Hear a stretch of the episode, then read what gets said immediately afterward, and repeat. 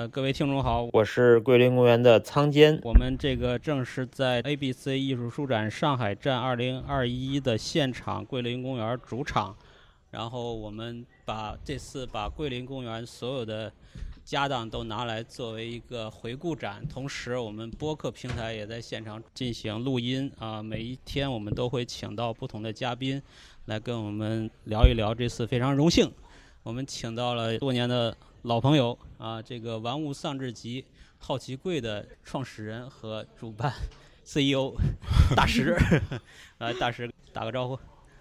我是大石，很很荣幸第一次参加这种书展类的节目。啊啊，第一次来桂林公园啊，也是早就该请你了，一直你也忙，我们也忙啊，然后还请到了大石的朋友格格，女朋友，女朋友，女朋友，未婚妻。来跟大家打个招呼。大家好，我是格格。啊，欢迎欢迎欢迎！啊，这次很荣幸，我们在现场，环境稍微嘈杂一点，因为人比较多，但是呃还好，我们就是要这个气氛啊，让人多，会有人听众啊，会有互动啊，会参与啊，这样才是公园的这种气氛嘛。啊，那么这次我们请大师来聊，啊，这个聊点什么呢？当然要聊你们的这个从最早的一六年吧。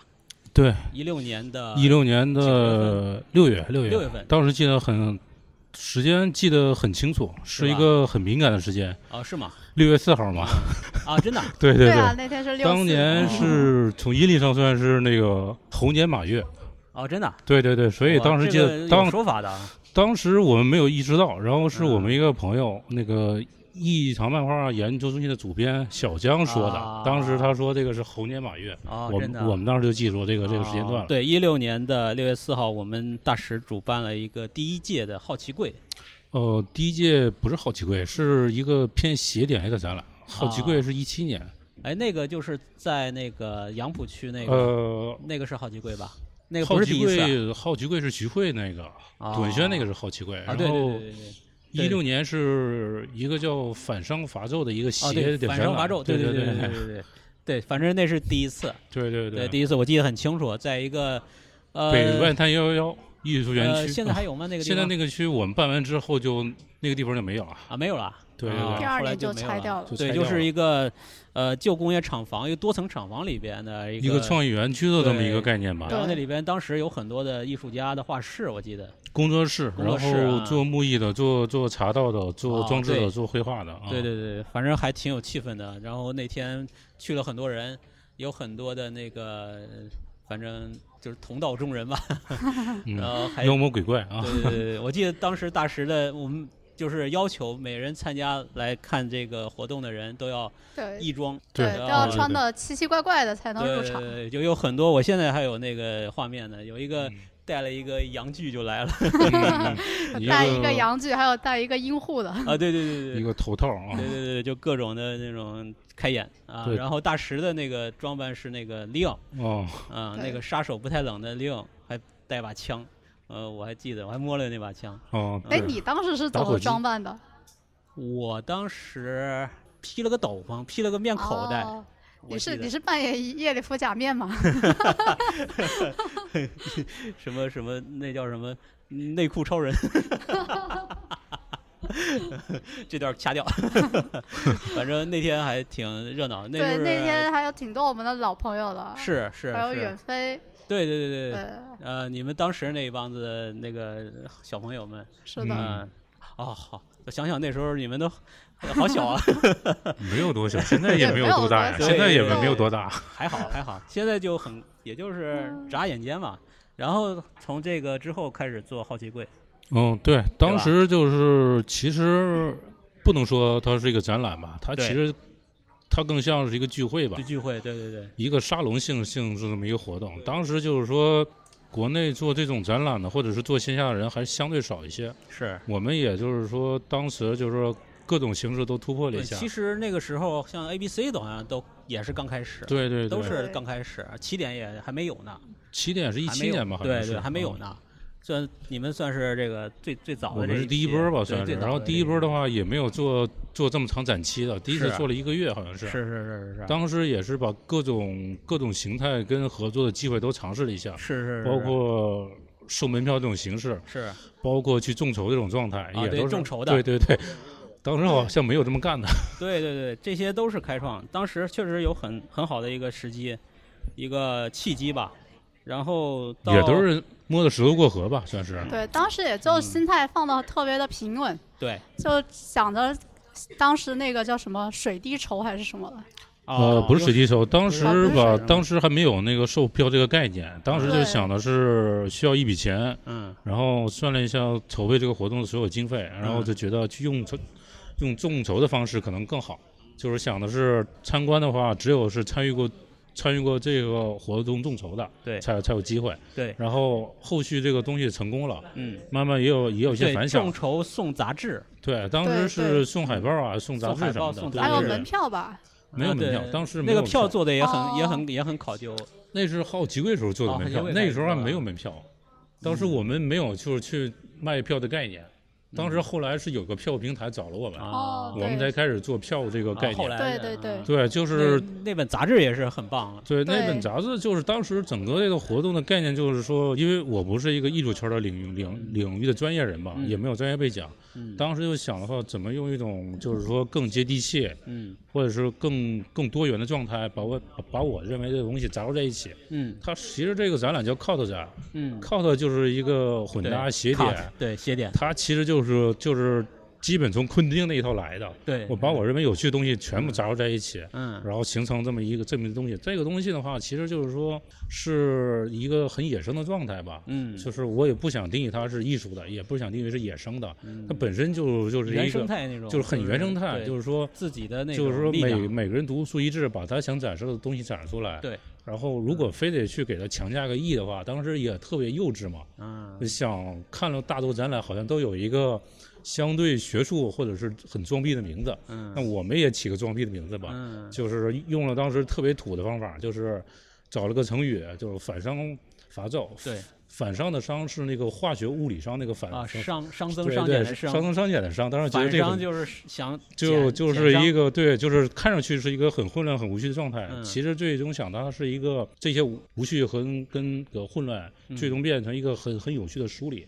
但是也也也没做到根本上。没有，这这种尝试就已经很有意义了。对，当时就是说，嗯，从平面到雕塑，到装置，到手作，再到绘画。到影像，其实我们也当时是跟费大奇他们联合做了一个影像，当时场地空间条件真的很有限，只有一百五十多平，我记得是，我记得很狭长的一个通道，然后其实就是一个小的一个工作室啊，然后从平面到到天花板，所有利用空间全部利用了。对对对，摆那个贴了很高很高的，我记得难怪挤那么多人，场地太小了。是是是，对，就是还有那个就是地摊的那个嗯。那种那种。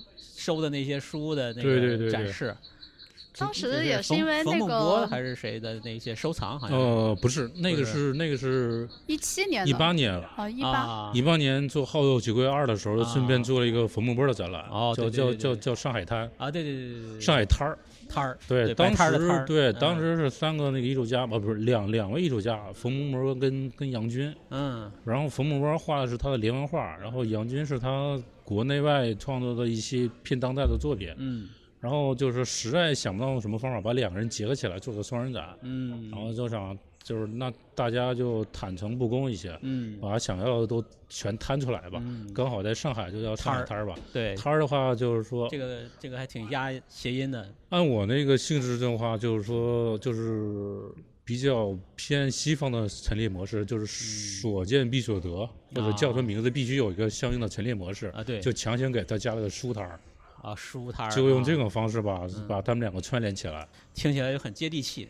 对，但是这个定位不一样嘛，因为我们还是想那个从从我们就是说，我不仅是个策划人吧，可能还要从从观众的角度出发啊，就是观众期待的从里面获得什么东西，嗯。我们本身也也没想做的很专业，因为我觉得我我们做不了很专业，本本身没有这个背景，也还有就是说，没有这个兴趣驱动。我们想要的还是这种，你很难撞见的事情在同一个空间出现了。确实，你这东西也只能在你这个场见到。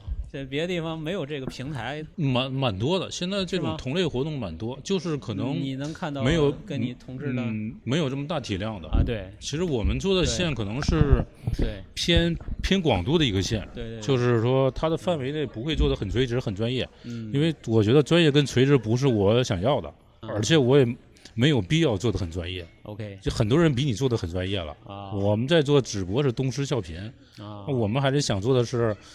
就是刚才说的，就是像你们之前好像一直在推崇博物学，色泽龙艳，像王小波这帮人都是我比较喜欢一帮人。就是他们那种博物领域，每个领域都不是做的很很专专精，但是他们都有他们一个很很重要的一个点。是这个点我就很喜欢，就是说色泽龙艳，我我也特别喜欢。他那个这次也是把色泽龙艳帮我们拍点照片。我刚才看了，就是人偶片、玩具片、美食片，还有华华丽实物志，包括他那几本小说，我们家也全都有。是，就是说，就是之前做好奇柜也主要初衷是跟这个是有是有关系的啊。就是我们这个其实你把它非要去把它归归一个分类的话，它其实是博物类型。嗯，那你怎么是从从从小到现在怎么走到这条路上的？这个这个喜欢这个点的这个源头就是我是八零后人嘛，八零后那个时候九十年代是中国地摊书最泛滥的时候，最最最野的时候。嗯。然后我们家那时候有一条街道，街道每个周末都会去卖各种旧东西、老物件然后我最喜欢逛就是那个书摊儿、旧书摊儿。嗯。但是那种旧书摊上，你你获得的信息就是特别野的信息，但是你又获取的信息却就是说可能全是只言片语的，都是残章。还有就是说你不可能，就是比如说漫画，你不可能看一套，你只是在那上。在那上翻阅蹲着看，蹲着看，可能下礼拜就没了。然后反正也所以说你看不到头，你也看不到尾，然后就会让你陷入一种就是说，就这这种片段式的或者是一个碎片式的这么一记忆之当中吧。然后就是说。你就会产产生一个幻想，这个故事的结局到底怎么了？啊，就是他其实从哪开？脑补。对他从哪开始的话，我其实已经不是很在意了。哦。就是很多故事结束也不在意。怎么结束我很在意。啊，很在 意。就是我 特别想知道他的一个答案或者一个一个结局，但是说你在旧书上就没有答案。啊。你就要自己去想象。对。然后这个东西，然后我就形成了特别多就是那种悬而未疑的这这种书的答案。嗯。这种答案的话，就是可能。其他的答案会解读我之前另另外一件事的答案，但是他解读可能是错的啊，就是说可能在这条错的路上，就是越走越偏，越走越偏，最终偏偏到一条你没法回来的路上。就是你喜欢嘛，喜欢你就会脑补，嗯，你会自己的就是说，因为信息获得不全，不像现在网络这么发达，你能把全篇都能。没错没错。那时候我们没有这个能力，就只能靠遐想。但是这种遐想啊，应该是一种臆想，就是满足了我们那时候大量的一种创造想象力的这种。还有就是说那时候也没有这么多能分散你精力的东西啊。就是现在你你你有一个手机，你可以这一天都度过了。对。那时候你要是没有书，然后没没有电视，没有游戏，真的是很枯燥、很漫长的一天。对。那时候你就需要用你的想象，嗯，来来来进行特别多的一个就是说。消遣嘛，应该是，但那时候的时间也特别长，可以可以让你想很多事情。那回来啊，我记得在第一次那个 cut 展上，还有一些值得一提的那种艺术家，反正现在也都是好多年的朋友，比方说那个灵树的，哦，嗯，陆阳，第一次就有陆阳，对吧？然后那个还有石音，后来后来不知道他怎么样，石音石音养娃呢？啊，对对对对对。对，反正就是这些人在画画，是是是，这就这些人，我就觉得都是因为你这个存在，然后才被我获得到的。哦，没有啊，当时这个东西其实就没有后续了，这个东西就断掉了啊。因为我们当时只是一个纯游戏性质，嗯，没有去考虑怎么把它做。但是你选这些人就是很很有意思嘛，就是选选人，就是因为当时选的话也很简单，就是说。我们没有一套官方的筛筛选体系，也没有一个评选标准。有哪些朋友愿意 对对对，就比如说他吆喝谁，然后这个人再吆喝另外一个人，就这么一传一，人传人，传起来了。就当时都想的特别简单，就是我们要搞一个活动了。嗯。周围的朋友有没有有兴趣的？嗯，有兴趣的想来参加的就参加，就这么简单。然后朋友再推朋友，就这样。就是朋友圈的这种这种推广。对对对。反正第一次我觉得还挺挺难忘的，特别印象特别深。然后来的人也都很有趣。是的。然后后面后面就开始就是一个上海滩。哦，后面就是那个好奇柜了，然后第二部，第二部到第三部。第一次好奇柜是在朵云轩是吧？一七年，当时也特别逗，当时就是说找了另外一个场地，是当时也没想把它做成一个纯地上展览，嗯，还是想那个延续我们那种偏地下的风格啊，找了一个上海的一个一个地下的一个古董店，然后当时都谈妥了，最后最后快办就是那个。朵云轩一楼那个不是那个，不是那家，不是那家，就是说在普陀区那边啊，对，挺出名的一个店了，现在是。呃，是找他是就是合作场地，当时觉得，因为他场地里面有旧物嘛，有古董嘛。哦，他的场地。对对，当时所有条件应有俱有，嗯，只要把展品放进来就行了。后来当时就是说，就是说不知道因为什么原因就突然变卦了。他变卦了。对对对，然后我们当时就做了一个抉择啊，就到底要。继续办这个事情吗？嗯，展览人我已经招募了一半了，然后当时就想，不能，一就是就是说就不办了，二就是说找个更合适的场地。嗯，然后当时就想了一晚上，决定还是接着对办吧。然后就是通过各种朋友还有资源关系，嗯，就找了那个当时的朵云轩艺术中心。哦，那个地方地方很官方，很官方。当时是一个，当时找了很多场地，就觉得唯一感兴趣的就是那个朵云轩中心，它的场地哪儿？朵云轩那个场地，对，因为我觉得它那个场地的棚高很低，啊，只有两米五，啊。然后当时我们的定位也是要做一个关于是三楼是吧？四楼，对，三楼，三楼啊。对，当时一般的美术中心场地都在四米开外，对，我们当时想做一个偏复古类的，里面有很多柜子跟家具的展览，是。然后四米多的东西，这些家具就全都会被这个场场域给吞掉。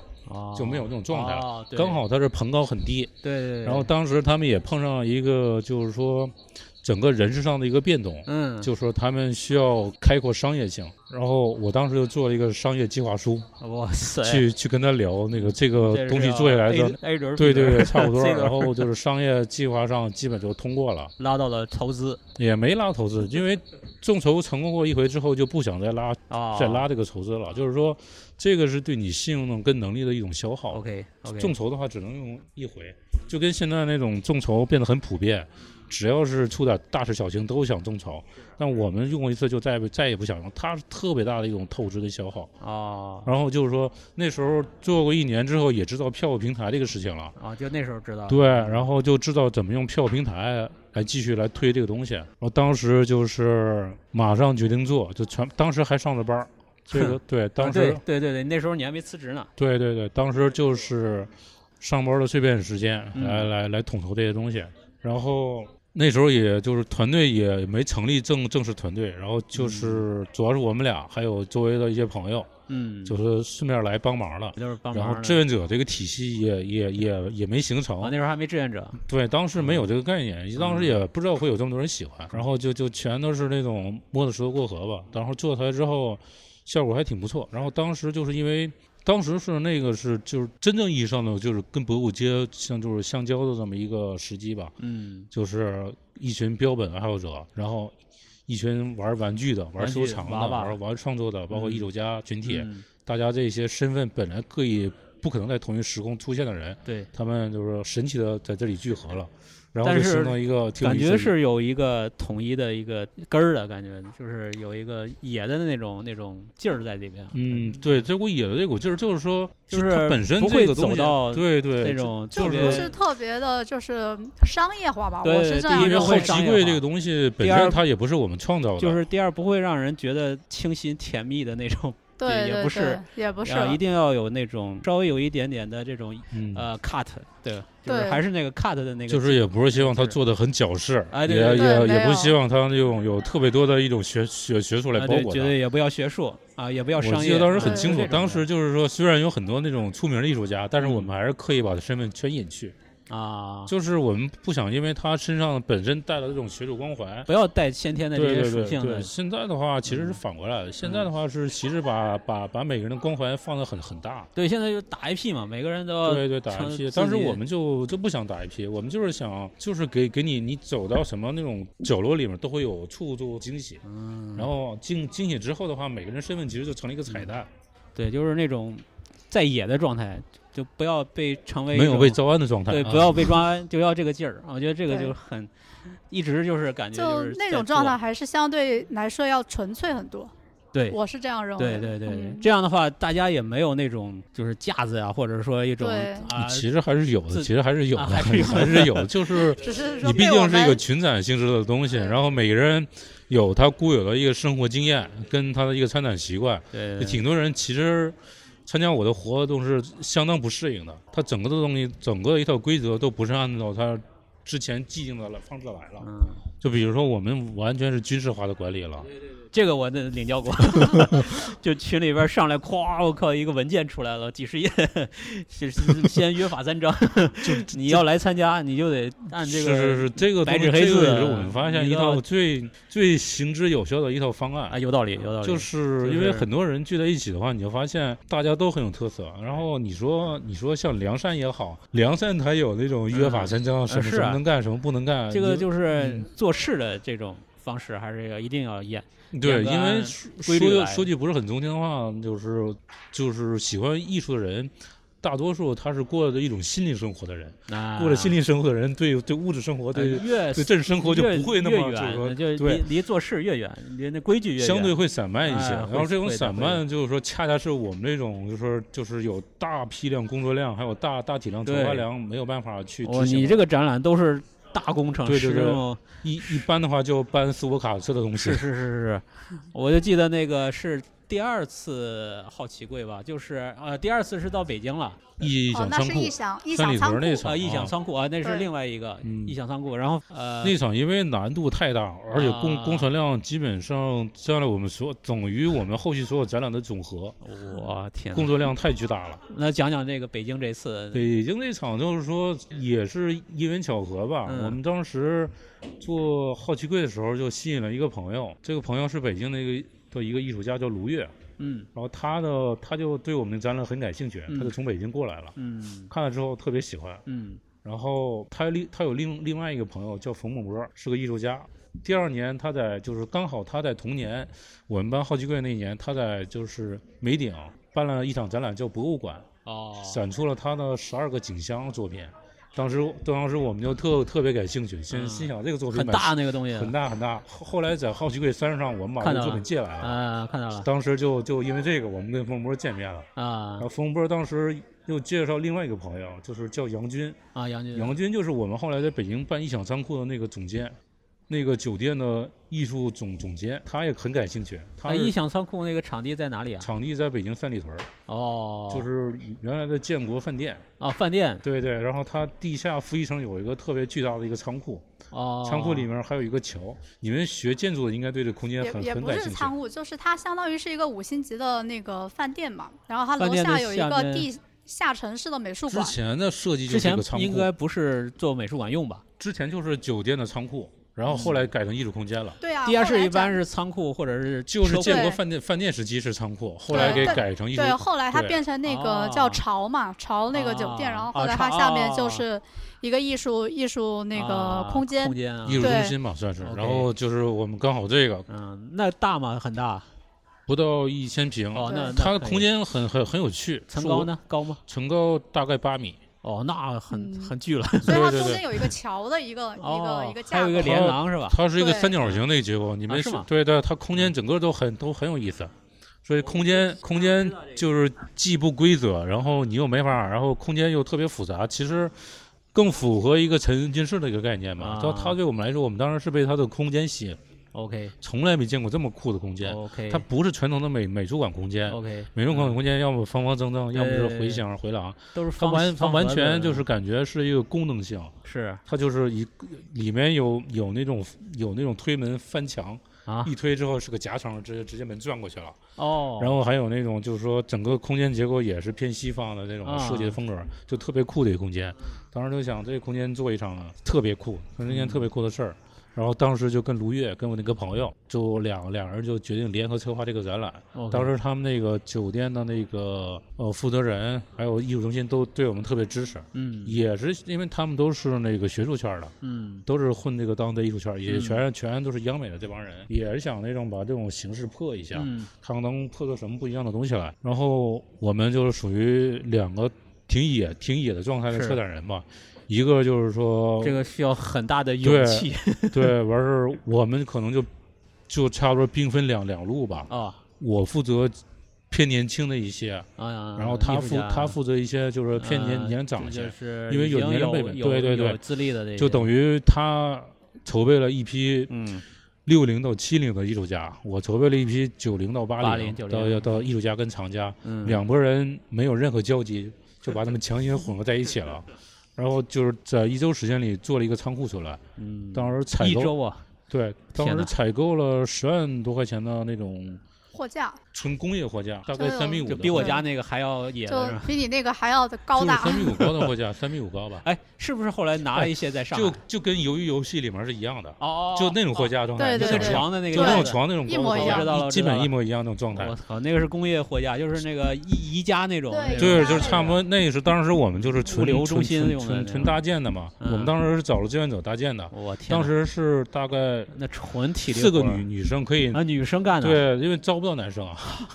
四个女生可以可以扛一根那种横栏，就是他们刚好从头到尾中间穿两个，可以背一根横栏。然后当时就是一根一根的，对，一根一根搭出来的。那有电梯吗？有电梯，但是空间设计，它之前我说过，它其实设计不是一个展厅，对，它空间很狭小。嗯，有些地方的话，就是说运运送展品的话。你必须通过一个狭长的隧道，一个小坡，对，还有一个坡道。当时搬运的时候是挑战我们各种生理极限，啊等于是。天哪，还会滑？对，还会滑，它还有惯性。我们当时运运一个就是标本，一个就是说一匹马的一个标本，嗯，它是底下有一个底座加滑轮，上面用用一个玻璃钢，就等于一个大型那个钢琴那么大一个东西，然后。前后那个过道前后只能走一个人，当时就是那个重量已经超过大概五百多斤，就是两个人没法弄。但是你又前面没人，后来就没办法。怎么这个后来那个老那个酒店的负责人找了一个奇人。一个大力士，就说这个人是天赋异禀，他一个人可以顶三个人。他是干什么的？他就是民工，就专门接活儿的，就是搬东西的，就接那种吊活儿了。啊，体力活儿，就那种夯活儿，一个大一个力，专门吊做吊运、做航运、搬运那种。他一个人在前面顶三个人，大力出奇。迹。对对对，这个事情才弄完，不然的话，我们我们商量半天算。这个东，你们这个是有神人相助，对，是。惊动了天神，叫天降奇人助我们一臂之力。这袋子里有三瓶水，嗯。而当时这个东西，当时也各种挑战，还有一个门板进不来。嗯。然后就我们当时想，这个木板就只能走它的对角线，OK，斜着进。然后当时对角线卡住了，那就是里面在门里面再蹲一个人，用然后用他的背去拱这个门板。天呐女生啊，男生，这个是男生干。吓死我了。然后这个东西每拱一下，这个门板就会有一定的变形形变，形变就会产生一个大概两公分的一个距离。让它变了形，变了形之后就可以往往就往前推一下。我的妈呀！然后每拱一下推一下，哎，我的妈呀！就是这样进来。当时就是好多东西是这么进来的。我的妈呀，可怕了！对对对，这个。肯定你再做一次，你也不要做了。嗯，如果就是说能超越它的话，我肯定会做。但是超越不了的话，我就觉得没必要做。是是，就它这个形态很简单，你搭个仓库这么去描述。是。但是它整个搭出来状态就是一片黑暗。OK。就是等于是当时是真正有了这么一个沉浸式的一个就是展厅的一个这么概念吧。嗯。就是它展厅特别棒，首先这个是一个特别重要的条件。后来就是它整个的一个灯光设置。就是完全黑，然后你在一个黑暗中，然后发现了一块全一一片很奇怪的仓库，这个仓库里面堆满了奇奇怪的东西，奇怪的东西你都不知道。它它又是一个循循环仓库，又像迷宫一样。对，像迷宫一样。然后它还有一个生活空间，还有住宿区。啊，还有还有场景，就就完全利用它的场景来来搭建的。我们还搭建了各种生活区域。对，是不是后来在上海复制了一部分？对，复制了一个特别小的一个管理员的一个 很小的一个宿舍。啊，然后上海好奇柜就是复制了其实特别小的一个仓库，那个可能就是远远没有那个仓库壮观，它只它只是一个致敬。最后它有一个一个小的一个拐角，是一个管理员仓库，是一个管理员的一个宿舍，一个上下铺的床，对，里面有收音机，就有点像那种核战里面那种人，啊就有点像鬼吹灯那个状态。就是说你到里面发现还有生活场景，当时这个名字叫异异想仓库，异想仓库，然后那个人里面还有日记。还有里面各种奖状，还有各种来源，你就让去幻就可会产生一个幻觉，就是这个仓库是真实存在的，还是说还是说他幻想出来这么一个场所？对，就是我们当时这种东西。对对，我们当时写了两篇序，我们两个策展人分别写了一篇，然后卢越写的那篇就是以那种就是个人情怀，以那种就是说以那种平视角吧来阐述这个仓库的存在的意义。而我那个视角的话，我就换了一个视角，我换的是一个仓库管理员的视角，就是是是一个神经病。神经病里面在这里面，对对，他他在这里面就是在一个仓库里面，嗯，做做管理员，但是也不知道做了多久，嗯，然后他每天可能就是很枯燥的事情，就产产生各各各种各样的各幻觉、幻觉跟臆想，然后就把他们就实体化了，对，全部可能是就是通过他的想象把他们实体化了，OK，然后。最后一句话就是说，那个医生告诉他要经常吃药，千万不要胡思乱想。然后我们当时那个整个展展厅里最多的一句口号就是千万不要胡思乱想，到处都可以看到这句口号。你你要不要控制不了你的思绪？到时候你但是很多人看到这句话之后就开始胡思乱想啊，就是其实就是一个反，就是就跟你千万不要去想那个粉色大象，就是这个这个开关千万不要按。对对对对对对对，就是 其实就是反而开启了他的一个这个就是就等给就就等。等于是你通过一个教条式的那种展序啊、序言也好啊，产生的效果可能往往没有这种反驳的效果。有意思，你越不让去想，人们往越越要去想。那个是要售票了是吧？那个售票售票，因为我们呢后来的所有环节都是基于票务，就是票务平台会帮你们宣传吗？呃，会的。现包括现在的 A B C 出展，他们也是要售票的嘛。是，就是你所有东西如果不基于商业化。你永远就是一个很小的一个圈子，对你搞不起。就是现在搞得大，各个平台包括书展、艺术节搞得风生水起，也是因为他们涉及到最基本的这个需求了。对，就是你触动到那个一些人的利益，嗯，然后大家要一起分这个蛋糕。对对，大家同时来做蛋糕的话，这个蛋糕就会越来越越大，也可能越来越小。就是看，就是看你主办方的一个初心吧。啊，有道理。还是看这个团队的朝着共同富裕的方向去发展。共同富裕，我觉得就是说是一个 相对理想的状态，相对理想的一个一面吧。但是情怀这块是就是灵魂的一块，你不能丢，丢了对，可能就做不长久了嘛。就可能做的会过这种寡人无味吧，啊，有道理，就是很索然无味，你自己都不想做了。对这个东西，我觉得也也是一个自然淘汰的过程，包括这么多活动，对。因为我现场看的活动不是很多，但是线上关注的还蛮多的，就是包括他们的每次活动，他们的场地的一些问题，我这边也基本都都都去想办法去先先先预判一下啊，都有经验。对，因为这个东西可能他们做了，到我们这儿也会出现同样的问题。对对对对，就是，但是如如果就是说没有回馈机制，不反馈，只是按照这条自己路跑的话，我觉得就可能会被这个东西所淘汰。有道理。那么这个是好奇柜，好奇柜已经做了几届了？三年吧。三年。对，到第三年我们就觉得，就我个人是觉得，就是因为碰上疫情了嘛。好奇柜这个名字也是怎么来的？好奇柜就是直接从英文译。啊，就直译过来，curious，对对对，然后但是他那个他他那个按照中中国的译法肯定不是这么译，但是我没有中国译法吧？有中国译法，中国译法叫珍奇格之类的啊，他会按照那个信达雅的方式给你译，就是翻译。那这个是呃就很老的，很老就是传统的，比如说那种出版社那种做做文艺的会用这种方式，类似于什么藏宝阁、藏宝阁、奇珍阁之类的。过去看那个幻灯片，那叫什么？呃，就是西洋景啊，西洋片、拉洋片、拉洋片，类似。那样的叫我们就是觉得，如果我们的珍宝阁叫叫奇观阁，我们都觉得 不是那么就是接地气。对，我们就直接用它的英文好奇柜。人家以为我们是是玩那种文房四宝。对对对，就是就是，然后做完好奇柜之后，这个词儿就变成一个官方词汇。我觉得是啊，就有就有人拿这个东西，就是好多博物学体系的人开始拿这个词儿当当乐词汇。对，因为我我在。英国嘛，伦敦我也去看过类似的这种小的那种博物馆。我一看到这个词，我就一直在脑补这个词中文叫什么。我就想到好奇鬼，嗯，没有别的，就起了个好奇鬼。对，起了好奇就是觉得，而且很好记，就是直译嘛。因为我们当时想的整个概念就是说，从命名上再到它落地，再到它视觉，就是完完完全全要从一而终。嗯，就是我不想给它加其他，就是说，因为我从传播学角度嘛，嗯，你越直接。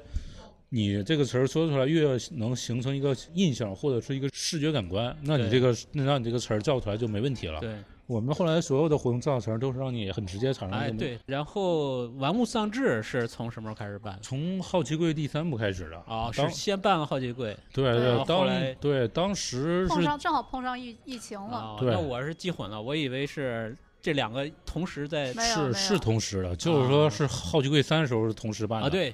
楼上是好奇柜，对，是同时的。那是第几届？那是那是第三届，第三届是个娃娃主题嘛？对对对。当时就是说玩娃娃的人也特别多。是啊。但是国内又没有这种就是关于娃娃收藏类的那种，是有娃展，但是那种娃娃展跟我想要的娃娃展不一样。那个是。我更想要那种跳蚤市场，就像我们家原来那种土生土长、这野生那种状态。对，就像那个就是文庙的那种。文庙那种的，然后还有点像鬼市的那种。鬼市那种。各种综合结合起来。对对。我们当时也。赶赶上疫情，然后流量受受一定影响嘛。嗯。当时因为策划一个展览的话，比策划一个书展或者是艺术节或者是一个市集，它成本要大很多。对。你每天，因为你个展览至少三个月，三个月你算下来是很大的一笔开销。有道理。场地租赁，然后人工开销。是。然后等于你要投投十倍，不是一个级别。投投二十倍。因为你所有东西，但是回报呢？回报其实是没有这些高的，其实是打平的，应该是，这不划算。对，所以说展览就是说就是说这个，我觉得这个展览市场就是一个很公平竞争的一个市场。嗯，你你有精力做展览，但是你发现你的回报没有一场艺术节高。是啊。或者是将将持平。是。或者是就是说传播度也没它高，因为完全不一样，因为不是不是一种操作。从量级流域上来说，你做展览的话，它可能是一个水池。嗯，或者是一个景观，一个花园，你需要慢慢把这花园种出来。那我办一个市集，我办一个艺术节，办个展览，我只需要一片林子，这片林子够阔，把人叫过来就完了。所以说，你开块园林跟用一片现有林子两个概念。所以说，你筹备了几个月，或者是更长时间，你发现，然后因为中这个倒不是最核心原因，就是说最核心的是中间出了疫情了。啊！疫情之后，你的所有的那种线下的娱乐的，对，全部关门，全是。我们当时也因为这个创造了一个记录，创造了一个展期最最长的一个记录，就是相对于我们活动而言，嗯，展期最后展了十个月，然后在反而是。帮了你们，疫情帮了你们，塞翁失马吧，当时。我的天啊！然后这十个月中间，我们就想，他每天的人流量已已经达到原来的三分之一不到了。对呀。那对我们的开销成本就很。是啊。然后就想，谁会这么做呢？怎么能把这个流流量再重新复活提升嘛？嗯。就想起我们这个活动来了，这个市集活动了。等于是靠这个再带一波。对对，刚好就是它它的顺势流量就可以。做到几千人，对我们展览一个月的流量可能也没有几千人，然后他可能就是一个月搞的一次，可能这一个月流量就把我展览救活了。那就是这十个月中间搞了几次集市啊？嗯，我们当时搞了六期，六期，对，六从一九年开始，从 你这不是一九年第一期，是像那个庙会了，就初一十五对对对，差不多。当时因为我们就是因为整个市集的筹备跟展览的流程是一样的。我们也也是原门班人马，包括从海报绘制，你也发现都是一个人，然后整个招募流程，包括管理也全是一套管理，对，就马上就是根据展览模式。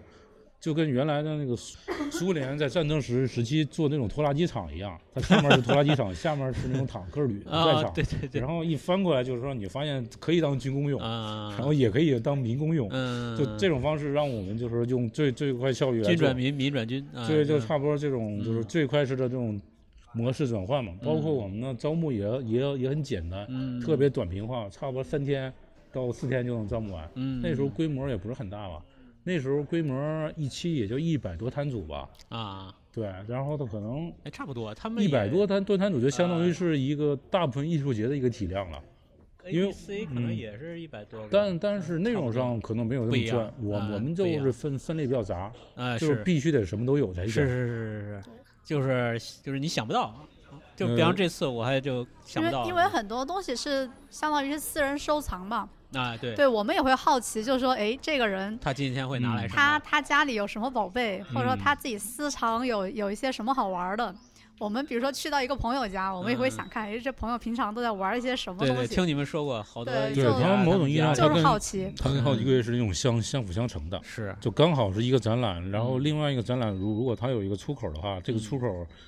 其实最好的方式就是这个市集作为它一个出口。嗯，你跟这个藏家或者是跟这个创作者有了一个最直接的沟通。对，这种沟通是通过一个先对物的一个认可，就跟书展一样，我先对你创作者书的一个认可，对，然后才才对你会感兴趣，然后会对对对，这这是一个最良性的一个出口，对对，也是一个最良性的循环，是是是需要这样的我们也是机会的。对我们展览的话，我们发现其实它没有出口，是它的最终形态就是一个展览，就是一个就是说借鉴博物馆形态的一个展览形态。这种展览形态它又不是艺博会。它没有那种画廊的销售渠道，也没有藏家渠道，所以它就是就是到我的展览为止了，它没有在后续的故事。第一步相当于该刚开始见到作品对就结束掉了，哎，一个一个机会，是这样的一个对，然后后续的话也也是外 A 打正着吧，我们就觉得这个东西找了一给他找了一个出口，然后这个出口，然后结果发发现这个。市集的名头比我们展览的名头越来越大，对啊，市集这个人气 因为因为因为它它很接地气啊，是啊，它不需要什么门槛啊，是，就比如说。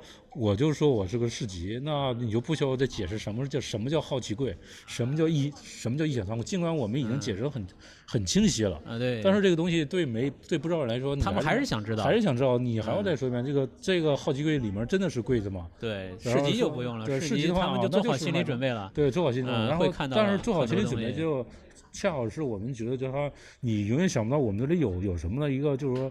是一种反秦吧，就是你你你猜到什么了，但是但是还让你意外但是你就猜不到我里里面到底有什么。对对对对，我这个每次去都觉得就很意外嘛。就是我们觉得这个就是我们把展览的上的那那种就是灵魂很无缝的往市集上移接了，就是说我告诉你我展览有什么，我我也根本就不去屑于去去隐藏嗯一些很重要的东西，让让让作为彩蛋，我觉得。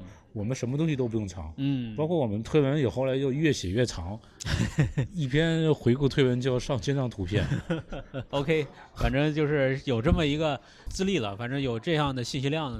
这么多年下来，然后“玩物丧志”这名字也起得很好。嗯，这个名字也挺挺多波折的啊？是吗？是，因为我们直接用了一个贬义词嘛。啊，是啊。我们什么字儿也没有改。一般来说的话，用这个词儿的话，全要把它中间字儿换一个字儿，换成高尚的“上”，换成高尚的“上”，或者得是是呃。玩物不丧志，玩物得志之类的。然后这种东西的话，正能量一点，对吧？正能量一点。但是我们是觉得，我我们就直接给他他加一个集字，可能更更更适合我们整个的一个状态吧。对，加一个本身是个集合的概念。对。然后也也有一个物极必必反的概念。啊，有道理。然后还有就是说，我们也挺逗的，主要是之前陈陈丹青老师写了几本书嘛。谁？陈丹青啊，陈丹青啊。陈丹老师写了几本书，写了一个荒废集，写了一个退步集啊。退步集。我我们想，他在写，是不是到晚年就该写一部？王物丧志集，有，我们就把他书名先把它写好了，先先把这个 ID 抢掉。没有，就是这逗嘛，就是好玩嘛。因为这个词你也注册不了商标，它本身有负面含义，含贬义词都注册不了商标。啊，是吗？是的。对。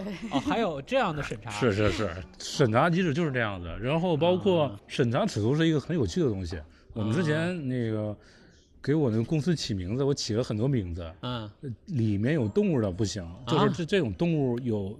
有那种攻击性不行，对蛇，我我用了一个蛇，就就就动物那个蛇，这这个字不能用，这个能用。他说这个蛇有危险性，有攻击性。那然后我们就很好奇，就是说，我们就充满了挑衅性啊。我们就很好奇，那个鬼吹灯是怎么注册下来的？鬼都可以，对啊，鬼难道没有攻击性？然后后来就是说，然后后后来我又用了里面有一个习字儿。袭击的袭字，他说这个袭字不行，袭袭击有有有恐恐怖主义的成分。后来我我们就直接用好奇怪注册了公司。原来想了一个特别酷的名字，说说出来这名字会特别酷，你会产生一个特别大的一个对。空间感，叫蛇吸咒。哇，就是咒就是就是宇宙的咒，然后再袭再袭击一个宇宙。你当时一个画面是不是一个特别宏大的一个？你这个就是创世纪，我的，这 就是一个创世纪，或者说你说毁灭，对，结果直接被被人家审查，就给我们掉了。行不行？那我们就不用这个好了。说 你们是要成为恐怖主义吗？我天哪，你这个这个太太狠了！我的没有，当时就觉得这个名字就很酷嘛。这是创世纪了，我的啊，也不是创世纪，就是女娲、伏羲不都是蛇吗？是吧？什么这种感觉？这种感觉就很克苏鲁嘛。啊，是啊，对，这就已经我们就觉得这个这个词语挺有画面感的。世界之蛇是吧？对啊，终极了。世界之蛇是北欧神话，北欧神话都有了，对吧？这个绝对，如果能起下来，我估计世界之蛇我也挺好奇的，气场很强。我当时是玩战神里面那个世界之蛇嘛，当时他说是那个洛当时是洛奇圣龙的孩子嘛？对，我在这想是怎么能生出一到这么大的孩子来？当时也特别好奇这事儿。那可能洛奇也也是个蛇变的。洛奇不是有那个美剧吗？啊，是啊，我看了呀。对，但就时间的那个。但他那个，但他那个就是整整个故事线都已经改过了。是，嗯，跟北欧没什么关系完完全没关系。像番外一样。不过明年战神可能要出第五部了，这是我对对，这也是我最期待的事儿了。现在，我们一般活动结束完之后，就是在狂玩各种游。去玩各种游戏，一般都是因为这个主要的灵灵感跟动线设计也都是来源于游戏。我们可能玩游戏的话，就是魂系游戏比较多一些。嗯，就是我觉得整个市集也好，展览也好，它都是一个游戏的过程吧。啊，你说魂系倒是有，我从来没想过这个事儿啊，确实有点这个对，我们就是尽量就去让它柳暗花明一些，尽量是让你这些通道已已经看到别的通道的地方了，但但但但是你要绕。对对对，但是你要。就痛苦很久，对，你要痛苦很久，你然后干很久，就就是硬核的那种 死磕才行。对对对，我们当时市集上这这次的话，玩过《创世纪八》，其实就是这个概念啊。但是这种概念可能挺多人就有点，有些人是不接受的。OK，就是他他想就是最简单，我看到那里我我就想马上过去。是，但是我呢看到了，我就让让让他们不马上过去，对，要他们就可能会会产生一些逆反心理。但是如如果咱咱俩这么玩就没有问题。对，因为市集毕生。毕竟它的主要属性是交易属性，我把它交易属性放到第二步，快速消费，对对，产生快速消费。然后就是这种可能就是说，之前那种玩物丧志级的玩法是一个阵法的玩法。其实我之前也没有透露这个东西，它其实是一个阵，阵布阵，对，就是跟就就是跟那个，就召唤神龙了，召唤大蛇，不是那种阵，就是《封神演义》里面什么《三国演义》里面经常有什么一日长蛇阵。万仙阵是吧？对对对，就是说你你要想，就是说你用人海战术，用兵勇战术，我的天怎么用这东西来产生那种就是说流连忘返的感觉？你因为因为你没有空间的感觉了。我我下次再再参加你们的活动。其实你参加过，你应该有感受。我之前没想过这个布阵的这个。对我，因为我刻意把把把你们的那种摊位全打乱了。啊，是。有有些人就问为什么不按那个他们的秩序来？但是如果按秩序来的话，你就会会出现很多摊位。面前很拥挤，还有就是说你不去看就已经知道那里是什么了，或者下个摊位你不用看我也知道了。然后我就刻意把他们全部打乱。它其实是一个收头尾的过程，它看上去开放通道很多，其实就像个魔方一样。嗯，你走到每个角落上，其实都是一个对角。我们的那个对角是。经过算法，我是经常说他是一个破坏分子，他最擅长的就是把一些规整的东西，一瞬间把它弄得稀巴烂。结构，对，就是拆散。就就是你要玩这套魔魔玩魔方算法，就是说让这个观众里面在这么很有限的空间里面反复动，你又没有一个很复杂的空间设计，它就是人海阵横平竖直。嗯，那我就要是通过它的内容，嗯，通过几个点把他们的口全部给锁死，让你困在这个阵里出不去。天哪！而不是让你难怪你们卖的这么好，你们把人都锁死了，都 都逃不掉。但但这个东西也是对，这是商业的终极奥义，就是把人留住。就是我们都是困的对，但是这个东西也对我们造成很大的困扰。比如还有困扰，这个问题就是说人们就是观众待的时间太长了。那多好嘛！这就是我们活动时间只有六个小时，他们又待三个小时，待四个小时。不走了，走不了。对，就导致很多那个观众进去之后就一直停留在那个地方。人生真的是人人海出不来，他不是说那个场地吞吐到了一个极限，到了一个极限。这种到极限，我们到现场就没有办法疏导出来。有道理，你不能赶人出来。嗯。然后，但是我们又不喜欢用那种，就是说，最传统的营销是什么呢？嗯。是，就是把你的那个入口处验票速度尽可能让的缩缓缩慢，让你不停的排队排出去。啊。就是把人留在外面。把人留在外面，但是他们愿意等。但是我们最最不喜欢用这种，我们最喜欢是因为我们验票的话，这次我们用了八个人。哇。正常验票验票没有快速进入，就是快速进入，就是快快速体验我们阵。赶紧来布阵，赶紧赶紧这个，我们就就还差你一个。就是我们这个阵呢，我们这个阵都已经不好，就都就等你们来打阵了。对对对对对，嗯，所以说我这个有意思。就关，因为就集这种状态，我觉得如果人不挤人，真的很无聊。这个也有点什么呢？就是那种像什么这种。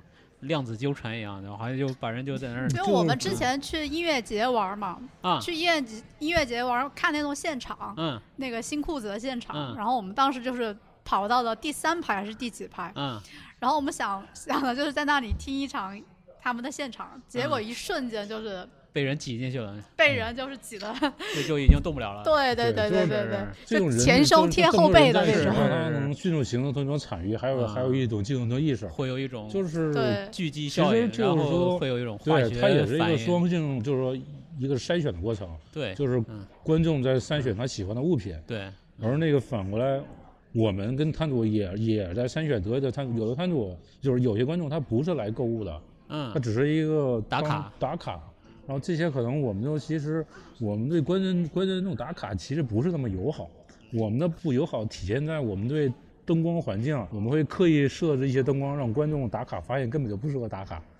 啊，就他怎么拍都不好看，怎么拍都不好看，反打卡就是反打卡，他们反网红，但他们反过来拍我们摊位怎么拍都好看。啊，是。对，然后他们就会去那种大众点评上面去吐槽我们，然后拍的摊位都特别精美，然后还一边说太无聊了什么的，照片 什么的拍拍不出来，什么死亡光线，但是我们一看他的反图，就一张比一张要精致，太好了，这种死亡光线我们都精心设计过。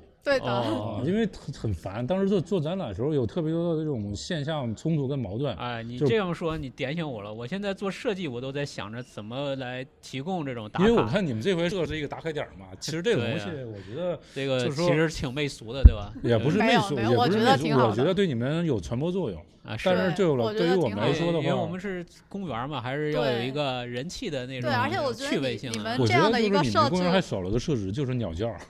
这不是有蛐蛐叫吗？哦，听不见。哎，我听见了一阵一阵的。对，这就是刚才有那个，我刚才听见了，我还在想，哎，怎么会有蛐蛐？我们当时做仓库那个展览也是也有声音环节，当时是冯木波搞的，他是。其实其实你们可以再加一个那个夕阳灯的环节，到傍晚的时候，然后哎，夕阳落下来了。在公园里，哎，在公桂林公园里散步。都设计好了一个灯光效果。我们当时只是那个，就是这个这个硬件还是挺难操作的。对，就是其实设备都在后面。然后他没想到他们现场它是灯带是吧？换成灯带了，因为之前给我们的图是那个轨道射灯嘛。我说那就要自己单独打灯了。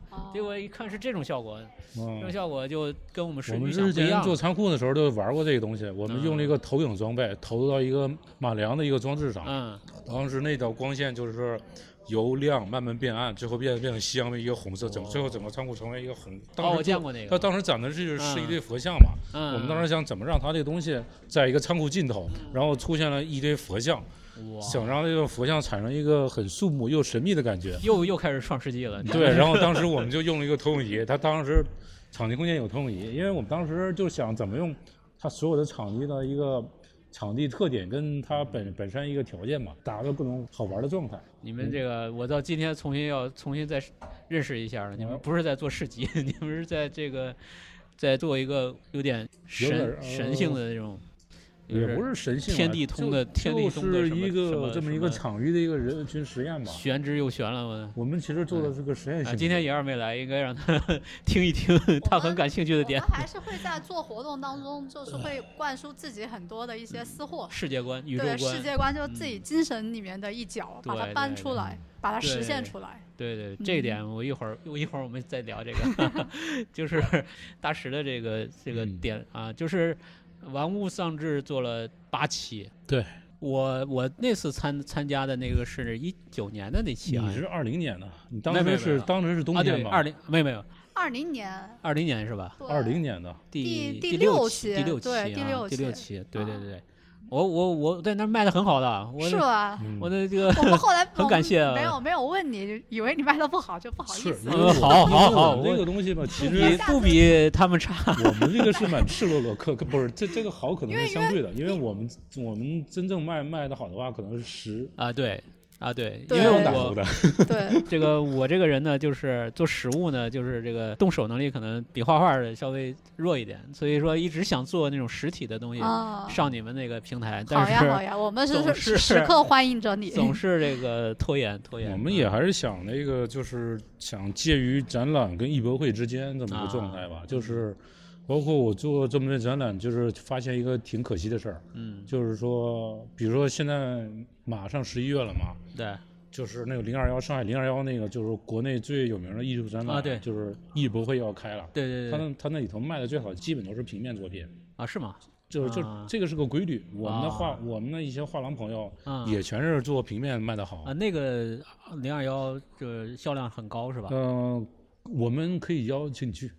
哎，对我有名额，我还今天中午跟大师说了，我收到那个就是门票那个链接了，我还没我还竟然没顾上看呢。那你看一眼的话就可以进。那个零二幺是怎么回事？零二幺是之前是因为去年是因为疫情嘛啊，然后所以他们那个受影响，所以说他们现在为了整个一个人海战术啊，对，十一月只要是。购票过的人都会在 VIP 里受邀请啊，就有点像鱿鱼游戏啊，就是你你只要是参加参观过啊，他都给你列入 VIP 名单，会送你个名片，都全都会送你一个名额让你邀请，因为他现在就是这个东西做一个，对对对，进去就出不来了。嗯，他但但他就是国内最水平最高的艺博会了，嗯，就是就是说真正艺术产品销售为主的艺博会了，就是去年我去了，然后你然后这种东西的话，就是香港巴塞尔的话，你去看，然后还有一些香港的的艺术博览会，你也发现。就是说，这这种艺艺博会上卖的好的，其大多数书都是平面啊。然后对，特别是那种装置类作品，在我因为我每年的这种毕业展我也去看嘛，我个人也会收收一些作品。但是就是说，平面类的话，就是收卖的很快。嗯。然后像我的话，我做的东西全是偏装置类的东西为主。嗯，对啊。然后我我想做这么一个平台，然后也也想做这么一个市场。嗯。但是的话，国内发现还是做平面的多，因为省事儿。啊，不会占特别大的空间。那是不是是卖的快也是因为这个原因啊？是很大原因，就是你要想你的观众、用户、有人群啊。对。他很多人像书展、艺术节，很多都是青年人。对。但是我们做那个玩物丧志集的话，他的人群就可能更复杂一些。是。他有些是老板。有些是上年龄的，他他有些就是有些人是买古董的，买家具的，对对对，出现既然出现了买家具的人，那顺带就是看到喜欢的东西，他也会收。对，假如我们一直做平面，那这部分人群始终不会有人去触及他，是，就你没有办法把一群就是说有收藏平面习惯的人突然扭转他的习惯，让他收装置。我没有这种藏家朋友，他没有办法，就是说他买幅画挂家里可以的，嗯是，他买一个雕塑，如果这东西没地方放，像我们这种喜欢雕塑又特别另类，啊对，就是涉及恐怖元素，这东西不好对面上，就对就你你又没聚集起相应的这么一个人群，你没有办法能弄起来，是我们只能通过这个市集的人群慢慢把它市场化，慢慢扩大化，是，然后慢慢去渗透化。对，我今年也收了几国美毕业生的一个几个作品，体量特别大，嗯，他们是景象作品。哦，到时候可能会对对对，这这是另外一。到时候你去我们家里看。好呀好呀好呀，这个这个那这是另外一件事，就是我发现有很多的那个年轻人喜欢你们这个平台，包括主要是那些创作者，年轻创作者对你们是非常的这个认可的，因为从相对而言他们是嗯有一个机会能展示自己的这个，因为年轻刚毕业这些艺术家，他们也其实。走画廊或者走那些正规的渠道也不是。我们我们我觉得我们还是做这个平台也是一个比较纯粹的初心吧，就是不太去看你的背景是什么，只是看你的，只是单纯单纯的从你的作品出身嘛，对对对，只是单纯的从你的作品角度来看，看你的光环啊，对对，不看那些东西。前面你如果说你的那些光环再大，但是你的作品吸引不了我们。我们也觉得没有什么可以合作的机会。是是是，所以说那个就我私下里了解过其他的这些创作者，他们对你们都是很 很很想很想那个就是加入进来，然后就是其实就是一个相相对的过程嘛。其实很客观讲的话，有多人喜欢就有多人黑。我觉得就是，哎，对，所以我们人也挺多的，也挺多的。我们也心里很因为因为我们东西，我们现在就是说用用一个最俗最俗套的比喻吧，我们就有点像鱿鱼游戏，就是我们自己定一套规则，残酷，很残酷，就特别残酷。然后这都也相但是这个就是真世世界的真相。对，但是我们这个你也发现了，我们就是把你们这帮人放到很赤裸裸的放到所有的观众面前，这些观众可能不是你的粉丝，对的。然后然后然后然后你然后你的作品或者是你的那个货品。它有自己的一个性价比，但是你在别人面前马上成了一个特别低的性价比。对呀，它的比东西比你又精美又又便宜，你还会比，你肯定卖不过它。而且就是说，好玩的东西太多，就很真实，就很真实一个残酷的这么一个售卖场。就是活动结束之之后，有一些去举报。啊，对对对，举报就是不是举报我们主办方，是举报参参加我们活动的一些人。然后我们发现他举报他的原因是因为他跟他其实是同行。这个其实就就就赤裸裸的同行的，其实是蛮黑暗。这个是蛮我个人的一个小癖好。然后就是像我们结束之后，我们会。做一个调研，嗯，然后比较普通的调研就是说调研一下你卖的怎么样，我们设几个档，嗯，低于一千的或者是参展就是每人都要填一个，对对对，要要要，假如不填的话，可能会被采取对应的那种措施，就下次不叫你了。对对对对，下次没资格，就是好多人都是在我们这种强逼利用下，但这种但这种数据的话，我觉得其实是有用的，嗯，因为因为可能很多人他里边都有什么内容呢？让他们回答什么问题呢？其实前面都是比较。传统客观就是说，我们只是了解一些数据，跟它一个大的一个方向跟走向嘛，来作为我们下下期的改进。还有一些就是你对现场的一些回馈。比如场地啊、服务啊这些东西，他们也其实应该要对。然后最后一条就是说，你下期还想见到谁，或者说你你下期 这就很修罗场了，感觉。你下你下期不想再见到谁，想见到谁不想到你都可以是都要说明一下理由。当然我们不会公，我们不会去公布。然后很很多那种理由就就浮现出来，还有那种私人恩怨呐、江湖情仇啊。他们会写原因吗？有写的很长。有的人就就也很直白嘛，对对，就直接说我不想看到谁谁谁。你很八卦嘛？但这东西对我们其实是有帮助的。有些人就是在我们讲，因为我们觉得市集远没有这个艺术节啊或者书展呀，嗯，他们更复杂一些，他们更像个江湖。你本身的定义就是多元开阔，然后你进来的成员也是多元开阔，因为你不看他们的身份，他们有些人的身份就是很复杂，哦，就是社会专专业跑场子、专业社会的啊，就是。黑的、白的、灰的全都有啊！这些里面，你如果你不摸个底，那就是人人都可以道听途说，猫腻很多的。对对，还是很复杂的。所以我们就是，我们是觉得一个最简单的一个原理，就是说，大师开启了自我保护机制。你这个东西做事情越残酷、越冷酷，其实你这个你这周围的麻烦事儿就这个，我觉得是一种呃照章办事嘛，就是对。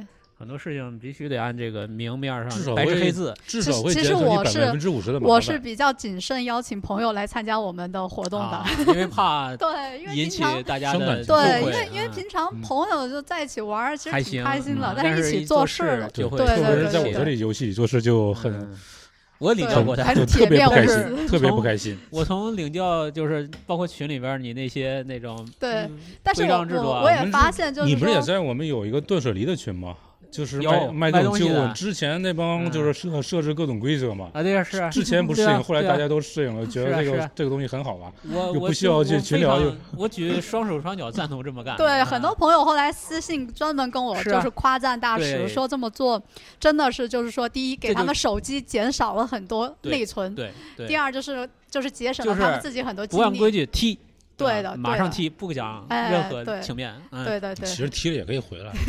我们其实就是其实这些摊主吧，有些就是说，好像有个规定是不发言还是怎么着？哦，就是说非非必要发言，不要不要回复多余的话。哦，不是，他是断舍离群。啊啊，断舍离群当时就是当时太火爆了嘛。啊对，当时刚开始的时候就特别疯狂。啊对，拉拉了特别多艺术家朋友。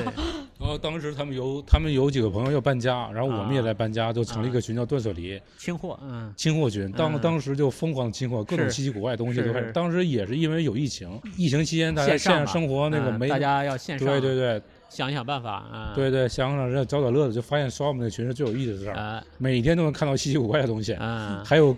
各种漏子可以捡啊，对，还有卖什么骨灰盒的，骨灰盒送送哦，送骨灰盒，富邮送骨灰盒，富邮送，因为那个时候真的是大家都是把自己的很多家底翻家底，因为其实当拿出来散货。这个东西是能预期的，它肯定是一个衰减过程。你这个群的人数有限，你不可能每天都是这么井喷。是，那那这个群就不能。但是咱们还是持续了，持续了一个多月还是三个月嘛？一个月，后来这个群变成了三个群。啊，对，我我们之前还还有另外一个系系统群，叫线上群，哎呀，线上的一个好几个月成玩物丧尸级的那么一个群，嗯，当时那个群发了等到三十多个群。就是每每定定期我们在线上卖东西，这个当时怎么管的？三十多个群，我的天！就是那个一套规则嘛？就 是群发，对群群发规则。我我们当时用笔记嘛，我们就是作为一个庄家，我肯定做不了这个事情。我脑子脑算不算盘不活这么这么多的，当时我们三个人算。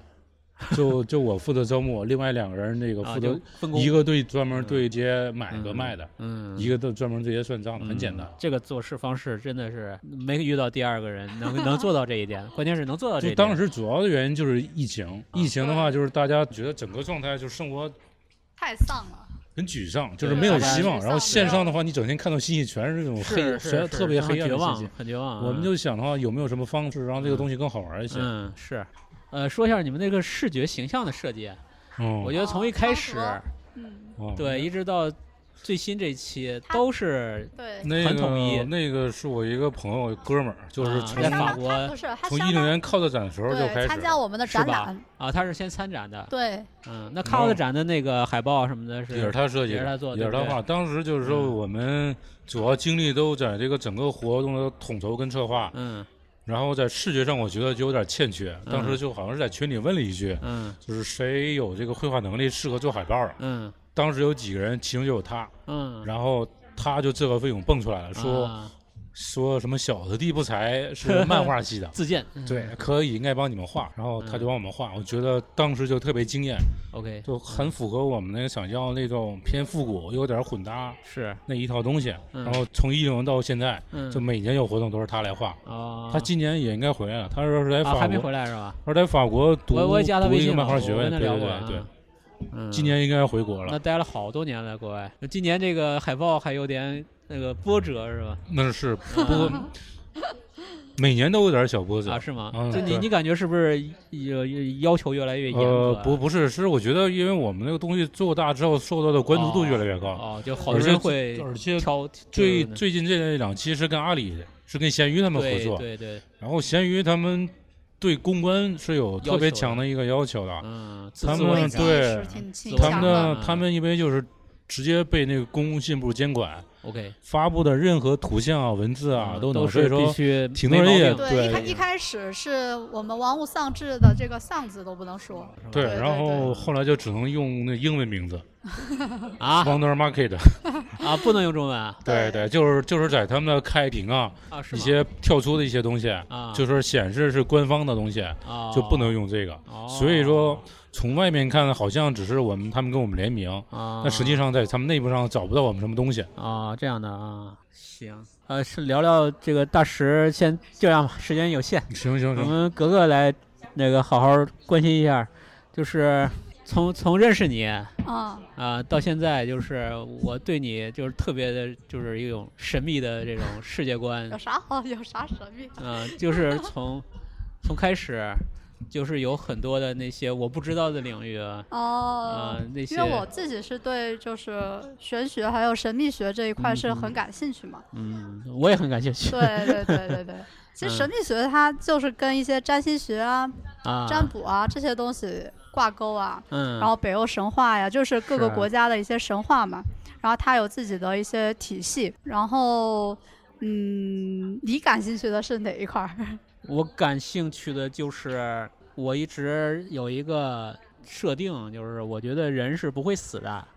哦，你说的是人人是不会死，是指就是我们的一种某一种存在体吧，但是。但是这个存在体不是我们肉体，对对是这个东西，对对，那样就变成僵尸了嘛。嗯，但是我们有某些东西。你的意思就就是还是说，就是说人在死亡，就是肉体死亡的时候，他的精神会去寻找另一个宿主。那我就不知道了，但是他肯定还在。对我我我我想说就是说，这个宿主可能并不再是人。人这个肉身的，对对，他可能是就是不同的学派，就是宗教或者什么，他都有不同的说法。嗯啊，但是都有这个东西还没有办法被证实啊，对，无法证实，对，无法证实，除非死一个给我看。但是这个就是只能是说我们自己可以去想着去臆想一下，或者说只能是这我想。啊，就是，或者是每个人有自己的一个一个，只能是无法证实的一个一个一个预判吧，一个设定，而且也不是说只不死，还不生，没有生死这一个坎儿，就是它是一直存在。你你你你这个说法就是佛法里面的那个不生不灭嘛？啊，对对对，不生不灭嘛，对吧？对，嗯。但是就是。这个只是一个一个一个设定吧，就是我我是这么想的，但是我也我觉得不生不灭这个这个说法，其实就是好在于，就是你与与生俱有这个概念，就你生出来，你你本体在这个地方的时候，你就已经具备了所有的一切，它不存在于就是说再生出。对，就是不多不少。对对。然后也也没有有的概念，它就是这样啊，也没有无，也没有有，就是 就是一直是这样。就大概我是这么喜欢的一个想法，但是这也没办法去分享，因为只能是私人的。对对对，我觉得你说的这个，我觉得你我听你说这个，其实很像。是一个过道的概念，就是说这个过道它一直存在于这个地方，来来去去的所有的东西，其实跟这个过道本身没有任何关系。通道。对。有点这个意思。就是这样的一个意思。对对对对。我我我作为一个通道一直存放在这里。嗯。但是这个。这个通道，然后这个时间段里面它存在了什么？它减少了什么？嗯，其实跟我本身没有任何的关系。然后我可以让任何的东西进来，嗯，也可以让任何的东西就是就是瞬时间的离开，或者是说到了一个一定的时间段之后，这个东西自己离开了。它并不代表说。哎，这些东西是我生出来的，东西是我把它变没的。对对，我就觉得，呃，我就是一个通道。比方说，我画这画儿也是，嗯，其实这画儿不是我，对对对，创作的。我我也很相信这个概念。啊，不是我创作的，是你在那一瞬间接收到的这样。对我接收到了一个画面，或者是一个一个一个念头。对对。这个念头呢？笔是吧？我我就是一个通道，然后呢，它通过我的脑，嗯，通过我的手。通过我的笔，或者是我的鼠标，然后最后它完成了它自身。就是你有时候走在那个大街上，你看那些一座座就是耸立的那些高楼大厦，其实他们就很像一个 USB，对吧？他们从外观上也很像一个 USB。它就是一个容器嘛。对，USB 就插在这个土地上面，然后它就开始下载它的风 风水，这栋楼的风水，或者是说各种，对吧？其实我觉得人也是一样。人就是数据在里边穿梭。对对对对对，其实其实人也是一个。我觉得人也是一个通道，就是你其实就是来了一些东西到你体内，嗯。你以为你自己拥有了这些东西，但是它也会失去的，嗯，对吧？它就是一个流动的。你你觉不觉得，就是说我还是会相信人的自主权的啊？就是不管什么信息它来了之后，嗯，对，你会筛选嘛？对你去选择什么？对对对，你会做选选取，你可能念头很多，你为什么要画这个不画那个？对对对，你的这个选择其实也是有你的存在的。但是我认为，就是你你所选择的，就是那一瞬间，嗯。其实那个也不是你，不是这一刻的你，啊对，而是过去种种的你。其实就是你的选择，其实也不是你自由意志决定。对的，对的，对的，对的。你还是还是个通道。对。就是你这个通道里面是带个滤镜的。对的。或者带个滤网的。不仅是一个，而且。但这个滤网呢，其实是你，也不是你。对。啊，只是你因为某些原因。对，自动生成了这样的一个对对对带滤镜的一个你把这个东西就是换成生物学去讲，嗯哼，就肯定是你那一刻的各种激激素它达到了一定的水平，然后推动了你，刺激了你的脑电波，都是化学反应。对化学反应，然后让你让你选择了左或者选择了右。还有一件事我也很感兴趣，就是人跟人的这种嗯交集相遇。对，比方说你们两个在一起，嗯，对吧？比方说谁跟谁在一起，他成为夫妻呀，成为呃孩子呀，成为嗯，这个东西我我也是特别特别感兴趣。然后后来我就通过大量的时间，就是去研究占星学这一块嘛，因为占星学它相当于是非常呃整理性，就是非常非常整理性的一一套术数吧。一套一套方法，这个理论体系又又是跟数学有关，跟天文有关，跟地理有关，对，跟人的心理也有关系，对对的。人跟人的相遇，它也是可以通过对，也是可以的啊。对，我我觉得这个可能很聊起来会又是很很大的一个信息量。今天可能是原因啊，我们就先到这一个给大家。我们可以录录下集，对对对啊，请听下集。你这片就当个序言吧。啊，对对，我们就是先吊起来大家胃口。对，以后我们可以请这个格格来给我们开个系列。你下次得叫我哥哥，我都哥哥哥哥哥哥哥哥哥格格哥哥哥哥哥哥哥哥。好，记住了，记住了，嗯，不会错了。好，非常感谢两位大师跟哥哥。啊，我们这个今天展场在轰人了啊，我们必须得先结束了啊，明天我们继续。好，我们这三天有三个嘉宾都会聊不同的节目啊，到时候我们会陆续播放出来。好，再见，拜拜。